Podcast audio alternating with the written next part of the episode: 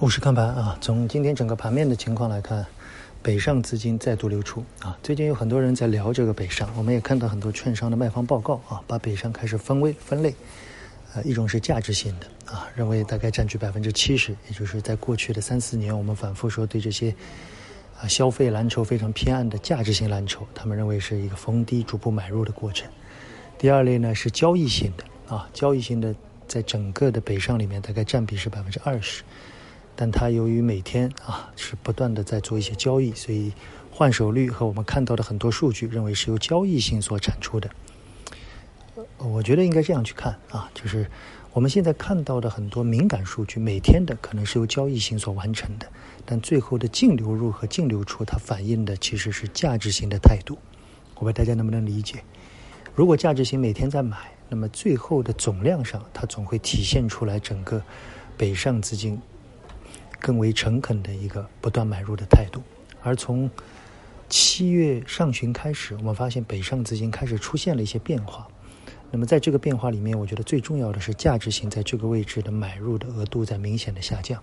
那么这有两种可能啊，一种是我们说对消息面的敏感，第二种是认为很多他们想要买的东西有点贵了，不想再买了，所以剩下的就是交易型的啊。所以昨天的。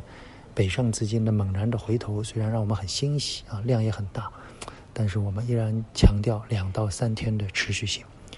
从整个盘面来看啊，财通证券今天上午两连板啊，但是光大证券接近平盘，这就是我们昨天说的整个操作的难度在增加。啊，我认为在未来的一段时间啊，市场依然是一个震荡的格局，而连续的缩量有望让我们在三千一百点到三千两百点之间去寻找一个真正的低点。在在这之前，我依然认为整个调整大概需要六到八周。那现在大概是第四周，所以时间上还是不够，操作的难度在增加啊！很多股票今天涨，明天就跌，所以这个时候呢，我们不建议大家去过多的参与短线，更多的是以中线为主，好不好？中线的逢低布局为主。昨天我们也给了大家一些建议啊，比如说逢低中阴线缩量，开始敢于下手，同时呢。绝不追高啊！这是我们在近期给大家这两个最重要的要求啊！再说一遍，逢低缩量中阴线，敢于下手。第二，绝不追高，好吗？更多的操作在娓娓道来里面已经录制了啊！今天收盘以后，免费的用户可以看到。订阅号的用户呢？昨天我们主要讲了对银行啊，我们希望对银行的整个梳理，可以让很多的投资者有豁然开朗的感觉。同时，我们谈了一个题材吧啊，或者也不叫题材，就是我们在。未来很看好的啊，我说的是很看好的一个方向。